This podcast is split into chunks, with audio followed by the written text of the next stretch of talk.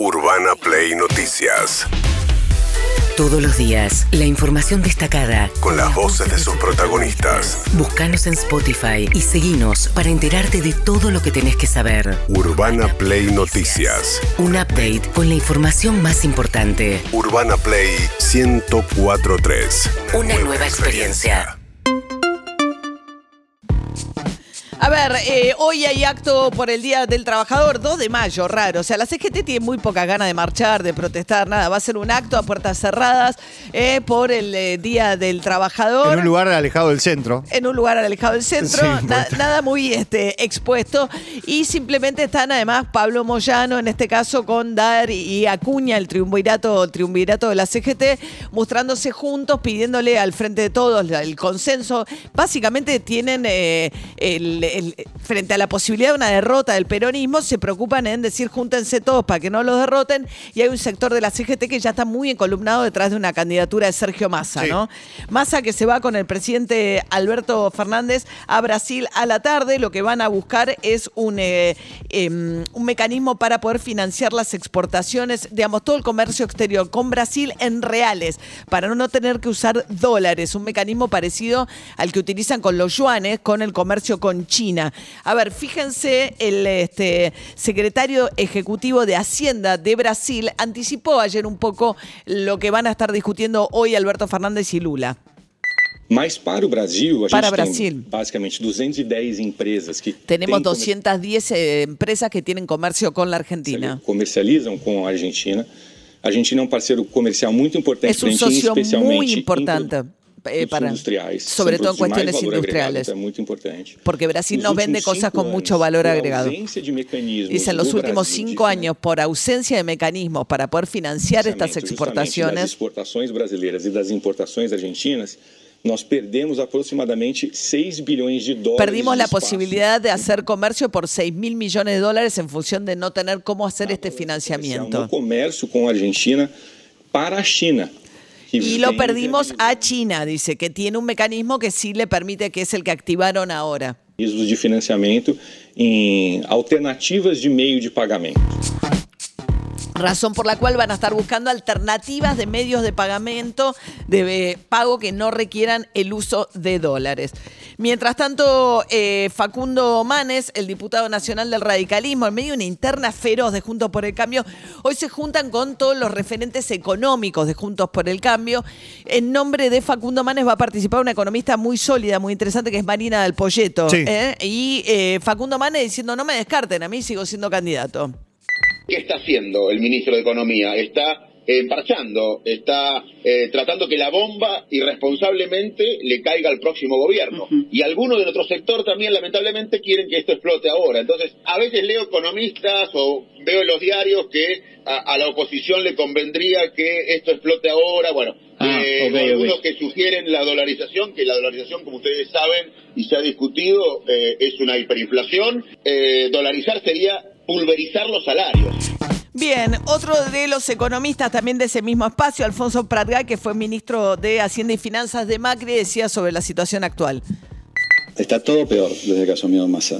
Subía la pobreza, hay más brecha, hay más inflación, hay menos reservas y hay recesión. O sea que no hay ninguna duda y los números están allí y están para verse. Cayó la, la actividad de la construcción, cayó la actividad industrial, eh, como dije antes, se quedó sin reservas. ¿no? Yo leo los diarios hoy y la verdad que es, impactante porque al tiempo que hacen de los dos lados, ¿no? oficialistas y no oficialistas, hacen una descripción de lo que es la situación económica, bastante objetiva, y después dicen, siguen especulando con que Massa puede ser candidato.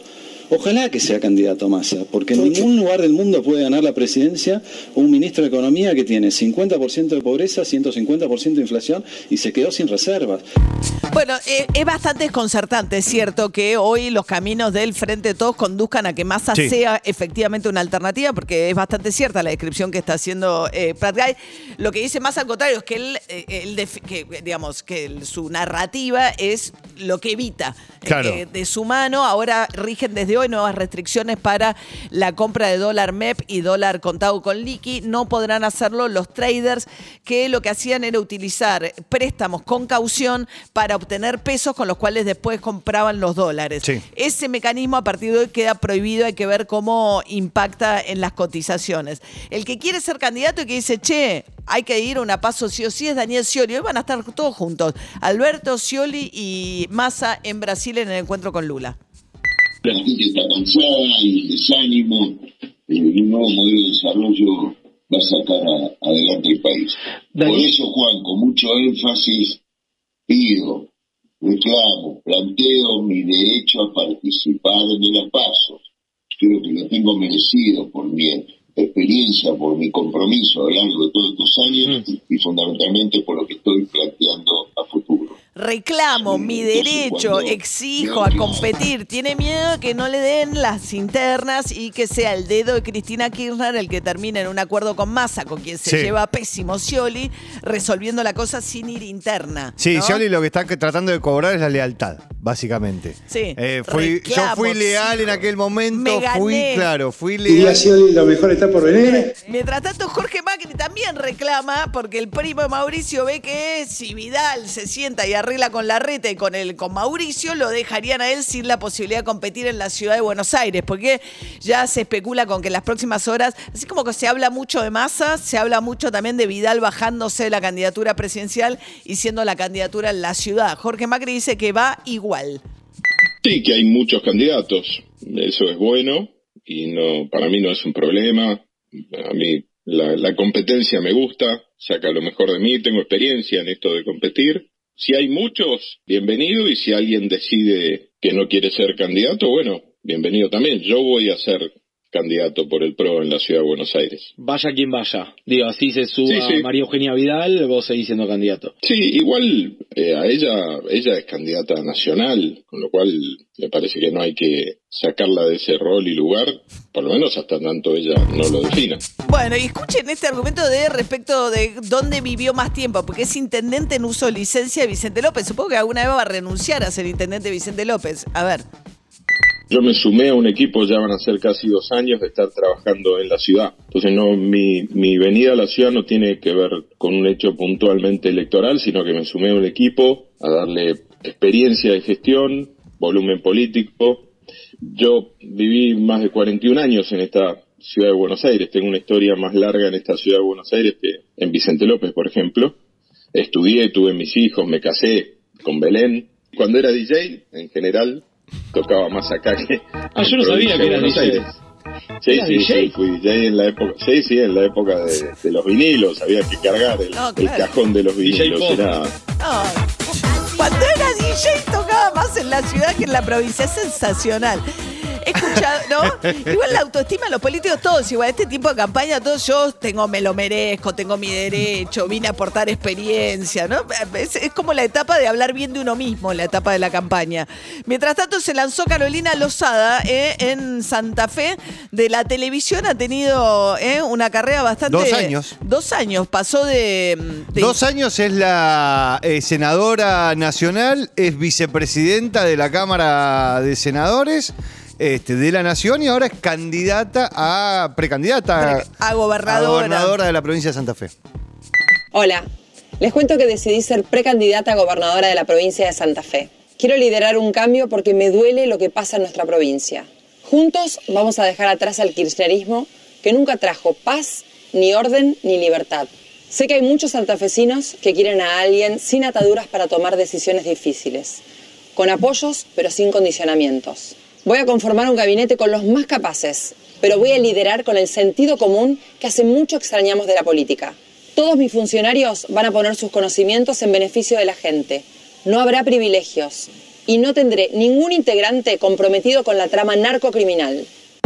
Bien, así se lanzaba Carolina Lozada. Eh, no hay kirchnerismo en la provincia de Santa Fe, gobierna el peronismo de Perotti, que no es eh, alineado No. con el kirchnerismo, pero bueno, ahí estaba. Me gusta la historia de amor que tiene con Naidenoff igual, ¿eh? Sí. El eh, senador de Formosa viudo. eh, encontró el amor, encontró una vocación, le pasó de todo a Carolina Lozada en dos años. Bien, mientras tanto, Diego Santilli Este es increíble, hablando de le pasó de todo. Escuchemos al precandidato en la provincia de Buenos Aires. A veces el deporte no es salud. Estaba entrenando y bueno, el señor que estaba al lado mío se le escapó una mancuerna y le pegó acá en la cabeza. No me sacó el ojo de milagro. De suerte pegó así, si me pega así de lleno me saca el ojo. Pero bueno, Bueno, tuvo un accidente feo, una mancuerna le dio en el ojo. eh, Terrible. no, terrible. Va a un gimnasio chiquitito. ¿Será cierto eso? No, que no le ¿Cómo? creí. Ay, No, Guido. no, la que se metió en la discusión fue Fabiola Yáñez, ¿para qué? ¿No? Puso un comentario que dijo, eh, tipo, ay, mirá qué loco que tenés tiempo de entrenar, como si ella estuviese tan ocupada, francamente, perdón, ¿no? Hola. Pero, Bueno, pero Qué ella no bien, está, qué ella no bien está ni dentro yo de la tengo política. Tiempo, Qué bien. Qué bien, ni yo tengo tiempo de entrenar. Qué suerte.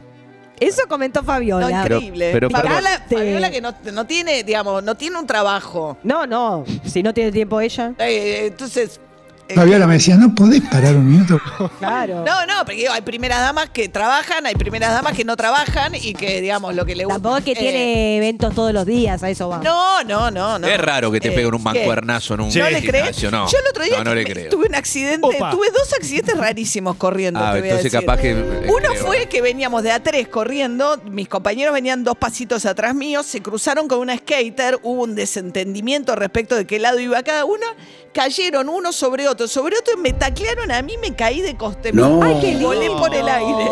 Pero ¿cómo, cómo un? María. O sea, cada uno va por su derecha. Bueno, hubo un desentendimiento y caí yo finalmente. Y después, una vez, me- ahí mismo, te juro, un pato que volaba. Ah, déjate de joder. No, No, no, córteme. jodeme que te te- lo te juro, me, me dio con la, ¿viste los? Dale, María. No, no, te juro. Estamos en el voló. medio de los autos, No, me, dale, no me cruzo más con un ¿Te pato. colisionó un pato? Casi fue grave. Un skate y un pato. Bueno, volvamos, recuperemos la seriedad.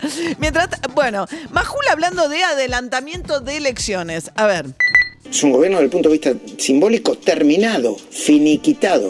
Y faltan muchos meses todavía para el cambio de gobierno y para entregar el poder. Podemos llegar a los tumbos cada vez peor, como estamos ahora, es una posibilidad, un escenario determinado. Puede haber un evento disruptivo que haga que se genere, por ejemplo, un adelantamiento de las elecciones. No lo descarto para nada.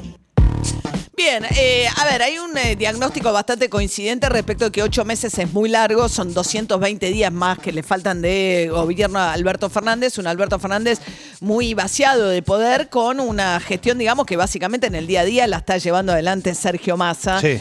Entonces vos decís, bueno, es un proceso largo, con incertidumbre, una situación económica muy delicada. Ahora, no hay margen mucho para, en términos de los plazos electorales tampoco. No, no.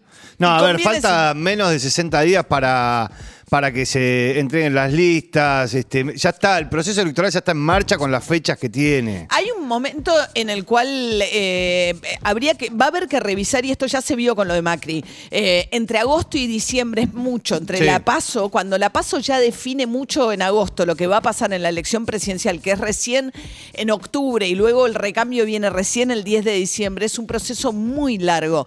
Yo creo que eso es algo, lo que pasa es que las leyes electorales requieren de mayorías especiales, etcétera, etcétera. Y uno imagina, además es un proceso que necesita de una ley del Congreso, Sí. con una mayoría especial. Para que Alberto Fernández renuncie debiera asumir Cristina Fernández de Kirchner, lo cual no va a ni Cristina quiere No, no pasar, conviene no en este escenario, ni Alberto Fernández quiere, digamos. Lo que pasa que, eh, eh, digamos, cuando empiezan a agitar estas cuestiones también se genera más incertidumbre de la que ya hay dando vueltas. Bueno, mientras tanto, Matías Bañato, el sobreviviente de la masacre de Flores, esta familia eh, diezmada, papá, mamá, tres hermanos, más un amiguito que dormía aquella noche en su casa en Flores, después de la muerte del responsable de ese, de ese crimen tan horrendo, Matías dijo que por fin podía hablar él de la familia que había conformado y que vivió con mucho miedo de que se la volvieran a quitar y que por eso Matías, que es tan mediático y que lleva adelante muchas causas en los medios durante muchos años, ocultó eh, que él había vuelto, tenía su propia familia. Y me gustaría contarles también que por primera vez lo puedo hacer, que nunca lo hice porque tenía miedo, que durante estos años yo logré formar una familia. Muchas veces me preguntaban si, si yo había logrado tener una familia y demás, y yo nunca lo dije porque tenía pánico de que, él me quite esta nueva familia. Yo estoy en pareja con Nicolás Nico, que te amo, gracias por acompañarme durante estos años tanto. Bien, eh, qué loco el trauma, ¿no? Eh, evidentemente, además porque lo amenazaban y todo, pero el hecho de haber perdido una familia de manera tan traumática y después vivir con el miedo a perder la nueva que había formado.